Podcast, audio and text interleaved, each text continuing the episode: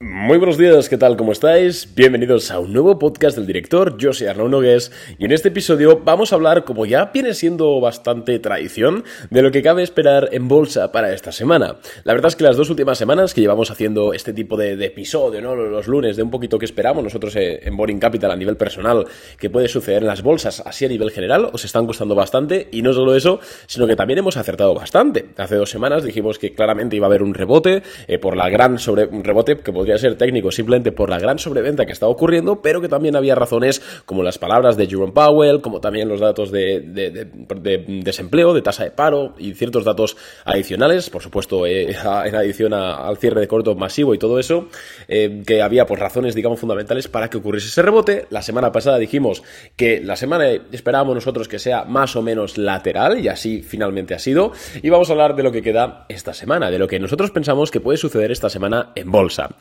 Em, antes de nada quiero deciros que el mercado realmente está pintando bien ahora y tuvimos una especie de susto en octubre, no digo, de hecho nosotros en Boring Capital acabamos en positivo, pero es cierto que la mayoría de inversores en general tuvieron un susto en octubre porque tradicionalmente es cierto que se habla de que hay una estacionalidad, de que en octubre, noviembre y diciembre la bolsa tiende a funcionar mejor y es cierto, de hecho hay una correlación estacional em, que bueno, ya sabéis que, que una correlación no significa que vaya a ser sí o sí así. Entonces lo que ocurrió en octubre es que el mercado se comportó bastante mal, de hecho la bolsa llegó a caer incluso un 6,5% el SP500 dentro de, lo que fue ese mes, dentro de lo que fue octubre. Y, claro, eh, muchos inversores empezaron a ser súper catastrofistas, se desanimaron y muchos de ellos pues empezaron a vender sus posiciones. Claro, esto siempre... Eh, la verdad es que la bolsa siempre suele funcionar de la misma forma. En mayor o menor medida, siempre que todo el mundo eh, tiene una opinión sobre un activo o una opinión sobre qué hará el mercado, generalmente se comporta de forma opuesta. ¿Qué pasa? En octubre, a principios, todo el mundo veníamos de un mes bastante malo, en septiembre, entonces todo el mundo decía, bueno, la estacionalidad, esto va a subir, no sé qué, bla, bla, bla. ¿Qué pasa? Que cuando todo el mundo piensa que algo va a subir, ¿qué hace? Pues bajar. Y eso fue efectivamente lo que pasó. ¿Qué pasó? Que a finales de octubre, más o menos, ya todo el mundo decía, bueno, la estacionalidad, la estacionalidad se ha ido a la mierda, yo ya no invierto, aquí va a haber un crash, no sé qué. ¿Y qué hicieron los mercados? Coño, pues rebotar y subir. Si es que al final esto es relativamente sencillo. Lo complicado es un poco eh, pillarle la temperatura a qué realmente está pensando el mercado, ¿no? Pero si ya llevas tiempo en esto, si ya en redes sociales, por ejemplo, se puede pillar bastante, bastante bien, ¿no? La, idea general de la gente, también el Fear and Greed Index, hay varias formas de hacerlo. Eh, pues llegamos al momento actual en el cual pues hemos visto que las bolsas, las bolsas han avanzado bastante bien, no solo recuperando la caída de octubre, sino incluso Oye, pues ciertas acciones rompiendo bases, ciertas acciones subiendo bastante. Y claro, nos encontramos ahora mismo en un momento que os soy totalmente sincero, hay muchas empresas que pintan muy bien para invertir, tanto a corto como a corto medio plazo. Ya sabéis que actualmente, bajo mi punto de vista y el punto de vista que mantenemos en Boring Capital, no es muy interesante invertir en nada a largo plazo, ¿vale? Digo, en general, por supuesto habrá oportunidades, por supuesto siempre hay miles de empresas cotizadas, entonces siempre va a haber una oportunidad que sea buena para largo plazo, pase lo que pase en el mundo. Pero actualmente nosotros creemos que momento de estar haciendo especulación, ¿vale? No day trading, sino pues comprar con un plazo de semanas, llevar una empresa en cartera semanas, meses, algo así, ¿no? Ya cada uno pues afila la, sierra un poquito en, lo que más le guste o en lo que más cómodo se sienta. Pero nosotros estamos viendo muchas oportunidades. De hecho, la semana pasada nosotros compramos acciones de Uber el jueves eh, porque, bueno, rompió una base, la verdad es que los resultados nos gustaron, ya los comenté incluso por, por Twitter, creo, creo recordar, y por Instagram creo que también hablé de Uber. Y bueno, compramos acciones en Boring Capital el jueves y el viernes las vendimos con un 4% de rentabilidad. Normalmente no solemos tener las operaciones durante tan poco tiempo en carteras, que no las tuvimos casi ni 24 horas. Pero claro, entended que nosotros al final estamos aquí en bolsa, eh, tanto yo personalmente con mi propio capital, como también pues para los clientes, pues estamos para ganar dinero. Entonces, si nosotros compramos acciones el jueves de una empresa y de repente al día siguiente sube un 4% y nosotros vemos que es probable que esa empresa haga un pullback, pues por, por X razones, ¿no? También porque la bolsa está un poco caliente, entonces es normal que haya un pullback y, nos, y podemos darle una tecla y vender con un 4% de rentabilidad en menos de 24 horas, ostras, pues le vamos a dar. Además, tened en cuenta que estamos un poco, bueno, seguimos en entornos complicados geopolíticamente hablando, entonces siempre es un poco complicado tener acciones, eh, digamos, quedarse invertidos en el mercado durante el fin de semana, porque puede pasar cualquier cosa. Este caso no ha ocurrido nada, gracias a Dios, pero la probabilidad es alta. Entonces, nos vimos en la tesitura de tener una empresa con un 4% de rentabilidad en menos de 24 horas, le dimos a un botón, vendimos, le dijimos a los clientes, oye, nosotros estamos vendiendo, los clientes vendieron, y pues hemos ganado bastante, bastante dinero en poco tiempo, así que la verdad que eh, estamos funcionando bastante bien e insisto, eh, hay más empresas que pintan bien y seguramente a lo largo de esta semana mandaremos otras ideas de inversión a nuestros clientes. Dicho esto, vamos a ver un poquito cómo pinta esta semana, porque esta semana tenemos datos importantísimos en lo relativo a la inflación. Recordad que ahora mismo la inflación tampoco es el, no es el vector director, por así decirlo, en, lo que más mueve la bolsa. Digamos, yo para mí la inflación, los datos de IPC, IPP, eh, PCE, PCE, etcétera, distintos datos inflacionarios, ocupan la posición número 2 en cosas que más afectan el movimiento del mercado, pero por supuesto es, de, necio totalmente eh, pensar que un dato de inflación no va a mover las bolsas ni va a condicionar el movimiento de las mismas. Si os preguntáis cuál es el factor que más mueve la bolsa, bajo mi punto de vista ahora mismo, no es el IPC, ese es el segundo, sino es eh, las, eh, las palabras de la Fed acerca de...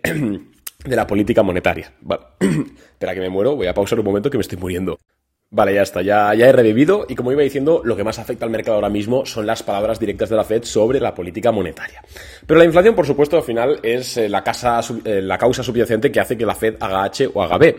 Entonces es muy importante echarle un vistazo. Entonces vamos con los eh, a qué horas, a qué días tenemos datos importantes. Esta semana se juntan, tenemos tanto datos de IPC, es decir, inflación al consumidor, índice de precios al consumidor, en inglés CPI, Consumer Price Index, como también IPP, índice de precios al productor. Tenemos el martes los datos de, inflación al consumidor, de IPC en este caso, que los tenemos a las dos y media hora española. Para que no esté en el time frame español, básicamente es una hora antes de que abra el mercado. Así ya podéis hacer rápidamente el cálculo mental de a qué hora en vuestros respectivos eh, países sería este dato de inflación. El IPC subyacente anual, es decir, la tasa anualizada, sería del. Perdón, anualizada. Em, sí, perdón, anualizada sería del 4,1%. Exactamente la misma que la que teníamos durante el mes anterior, en septiembre. Recordad que estos meses, estos datos son de octubre. Importante. Se esperaría una inflación del 4,1%, lo mismo que el mes anterior. Es decir, que la inflación en términos mensuales habría incrementado un 0,3%, lo mismo que el mes anterior. Recordemos que bajo nuestro punto de vista es más importante echarle un vistazo a lo que es el IPC en términos mensuales, es decir, cuánto han subido los precios en promedio desde septiembre hasta octubre, no tanto el IPC anual, que es un poquito el que más, del que más se habla. ¿Por qué? Bueno, pues principalmente porque al final eh, el, IPC lo que es es un índice que, que se puede ver muy afectado por el efecto base. Entonces, si nosotros, eh, el IPC de octubre, si el IPC de octubre de 2022 ha sido muy alto o ha sido muy bajo, este, este IPC realmente puede tener un dato que realmente no, digamos, eh, no refleje muy apropiadamente la realidad. Por eso es más importante fijarse en, la tasa mensual. Por cierto, he cometido un error. Es el IPC subyacente el que se espera del 4,1%, lo mismo que que, el mes anterior. Subyacente. Recordemos que la diferencia entre IPC general e IPC subyacente es que el IPC subyacente no tiene en cuenta el avance de los precios de la energía ni de los alimentos. Entonces, digamos que mide un poco lo lo enquistada que está en la sociedad o en el sistema la inflación, ¿vale? Es un poquito más, eh, más como de núcleo, para que me entendáis. suele suele tener una volatilidad menor. En cuanto al IPC, se espera de que sea del 3,3% este octubre frente al 3,7% que lo tuvimos en septiembre. Es decir, sería una bajada de un 0,4% en términos interanuales. Si le echamos un vistazo al IPC mensual, ¿vale? IPC general mensual, se, eh, habría incrementado, o los analistas esperan que haya incrementado un 0,1% frente al 0,4% que incrementó en septiembre. Es decir, viendo al menos las previsiones y por supuesto a falta de ver los datos reales, lo que nos estaría diciendo aquí em, la inflación, la economía en general, sería que al menos en términos generales eh, la inflación, los precios subirían de forma más despacio, es decir, habría un proceso, seguiría el proceso de desinflación, que no deflación, sino desinflación, es decir, el crecimiento de los precios es menor que, que, bueno, que en momentos anteriores, mientras que la inflación subyacente pues más o menos se mantendría igual. Y la pregunta es, Arnau, ¿por qué ¿Por qué demonios la inflación subyacente se mantiene igual? Bueno, pues eh, lógicamente, ¿qué ha ocurrido con los precios del petróleo desde octubre? Pues los precios del petróleo desde octubre, de la energía en general, se ha desplomado. Vimos el otro día que creo que lo vimos en Instagram, joder, tengo tantas redes ya que no sé ni dónde digo las cosas, pero vimos que el petróleo ha caído un 15% desde máximos de octubre. Entonces, es lógico que el IPC, que recoge la variación del precio de la energía, caiga más que aquel que no lo recoge. Recordemos que el IPC subyacente, digamos que sigue al IPC general con 3, 4 o 5 meses de retraso. Al final, si el IPC general cae, si las empresas, por ejemplo, de, yo qué sé, em, que tienen una fábrica, pues el precio del petróleo les cuesta menos, es lógico que podrán reducir el precio luego de sus bienes y servicios, porque su margen ha aumentado. Entonces, digamos que el IPC subyacente, al menos de forma teórica, sigue al IPC general. Em, recordemos también que el martes, eh, antes del dato de IPC, tenemos las declaraciones de, Williams, que es un miembro del FMC, eh, de la Fed. Entonces veremos a ver qué dice. Seguramente no diga nada porque antes de un dato de inflación, pues poco va a decir, pero es importante que lo tengamos en cuenta. Y luego tenemos el miércoles los datos de IPP, que el IPP me interesa mucho más que el IPC. ¿Por qué? Porque el IPC, digamos, es un dato del pasado. Nosotros cuando vemos la inflación en, en octubre, esto nos dice la inflación que ha ocurrido en octubre, pero no nos dice qué puede ocurrir en el futuro. Y nosotros, como inversores, como especuladores, llamadlo como queráis, al final tenemos que, de cierta forma, tratar de predecir lo que va a ocurrir en el futuro. Y el dato que nos da mejor información sobre qué ocurre en el futuro es el IPP, la inflación que tienen los productores. Porque si un productor tiene una inflación mayor, seguramente lo repercuta al consumidor final subiendo los precios de sus bienes y servicios. Y también, al contrario, si, si un productor tiene una inflación menor, es lógico, es lógico que acabe reduciendo el precio de sus bienes o servicios o al menos los incremente de precio de forma más lenta, por lo cual el IPC terminará cayendo. Entonces, el IPP subyacente que se espera, es decir, sin tener en cuenta energía y sin tener en cuenta alimentación, que se espera en octubre mensual es del 0,2 frente al 0,3% de avance que tuvimos en septiembre.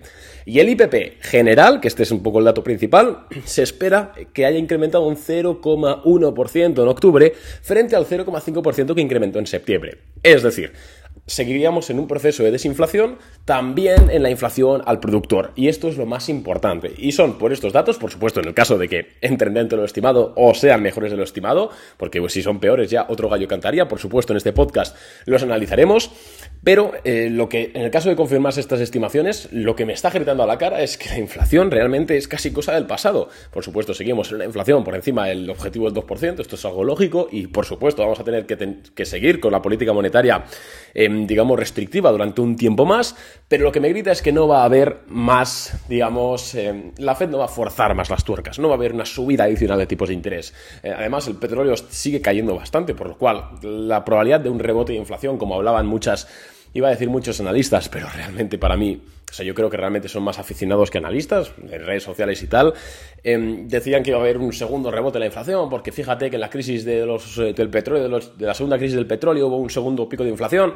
A ver, amigos, yo creo que comparar los sistemas productivos que, que había en los 80, hace casi 50 años, eh, es algo que no tiene mucho sentido compararlo con los que tenemos ahora. Por, a mí la verdad es que no me gusta mucho ese tipo de análisis que tiende a hacer mucha gente. Entiendo que vende, ¿no? Pero no me gusta mucho ese de poner el típico gráfico de la inflación de, 1987 y poner ahora mismo otro gráfico de la inflación de 2022-2023 y decir, mira, aquí subió y luego vuelve a subir, entonces ahora va a subir. Bueno, pues no tiene por qué. O sea, casualidad no implica causa, eh, causalidad y no tiene por qué en absoluto. Esto es como la gente que pone el gráfico del, yo que sé, del SP500 en 1929 y el gráfico del SP500 en 2023 o 2022 y dice, mira, mira, en el año, de, el, 20, en el crack del 29 el SP500 rebotó y luego se metió una hostia de un 80%.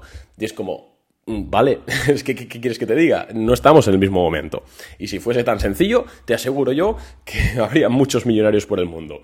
Normalmente esta gente que pone este tipo de gráficos no está corta en las bolsas, por supuesto. Si estuviesen tan seguros, se pondrían cortos para ganar mucho dinero. Pero bueno, yo no soy muy fanático de, de este tipo de análisis, respeto a la gente que lo quiera tener en cuenta. Al final, si lo usas como un dato más, pues está bien pero para mí no tiene mucho, mucho sentido. Entonces, entonces, ¿qué esperamos esta semana a nivel de que hagan el SP500? ¿no? Porque no, me has dicho los datos, me has dicho tal, vale, me, importa un carajo. Yo quiero saber si la bolsa va a subir, va a bajar o qué hacer. Yo no te, no te, puedo decir si la bolsa va a subir o va a bajar. Aquí estaría si te lo pudiese decir. Pero lo que sí que te puedo decir es lo que nosotros vamos a hacer durante esta semana en Boring Capital, con nuestro dinero personal y también pues con las ideas de inversión que le mandamos a nuestros clientes. Lo que vamos a hacer es tener cuidado. Nosotros ahora mismo no estamos 100% cash, sino que tenemos una posición, que no os voy a decir cuál es por respeto a los clientes, que la tenemos en beneficios de momento. Es una posición que compramos hace eh, un par de semanas, si no recuerdo mal, que la tenemos un poquito más eh, a un plazo, entre comillas, más largo. Seguramente la tengamos en cartera entre 3 y 5 semanas. pero, pero la mantenemos y el resto, después de esta venta de Uber, seguramente estemos 100% cash hasta que tengamos el dato de IPC del martes. A nosotros nos gustaría que el dato de IPC fuese un poquito peor del estimado, ¿vale? Como una, una, décima peor del estimado. Te estoy hablando de lo que me gustaría. ¿Por qué? Porque así habría una reacción negativa en los mercados. Seguramente en el caso de que ciertas empresas que estamos mirando nosotros realicen algún pullback o aguanten bien la zona, compraríamos ahí. Y el miércoles, con el dato del IPP, que seguramente sea bastante mejor, porque la verdad es que hay bastantes vientos de cola de que la inflación al productor va a ser mucho menor. De hecho, por ejemplo, en Alemania es negativa, en China es negativa, etc.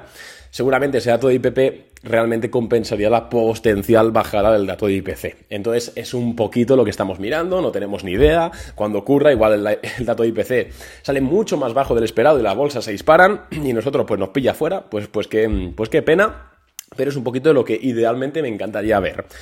Chicos, sobre todo, centraros en empresas que están pintando bien, empresas en tendencias alcistas, empresas que han salido de bases. Hay muchas empresas en reversal, como Uber, por ejemplo, que nosotros la vendimos el viernes, pero se lo he dicho antes, eh, hace unos minutos, cuando he grabado el resumen diario de mercado para los clientes, les he dicho, nosotros creemos que Uber es una de las mejores empresas ahora mismo para invertir en swing trade, para llevar a un corto medio plazo.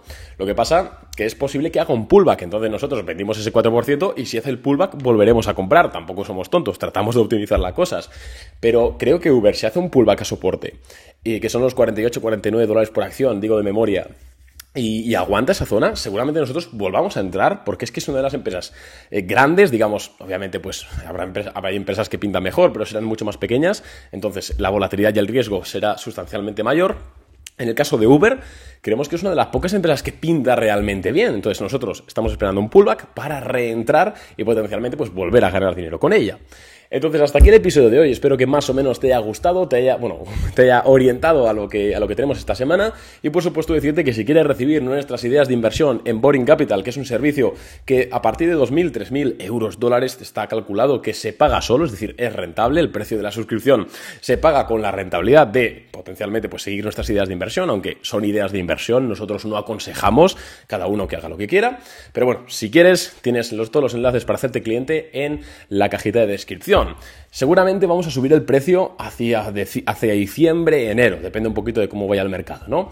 Pero actualmente hay dos plazas con un 15% de descuento, así que si alguien lo quiere, si le interesa, particularmente, y está feo decirlo porque es mi propio producto, es mi propio servicio, es mi empresa, entiendo que no soy la persona más, más indicada para hablar de esto, pero si os interesa, con ese 15% que tenéis ahora, de caña, porque se paga solo, tenéis todas nuestras rentabilidades de forma pública en la web, lo publicamos todos, somos los únicos en español que decimos públicamente si ganamos o perdemos, pregúntate por qué. Uy, va, que tiro el plato, nada más, un abrazo y nos vemos en el siguiente episodio. Adiós.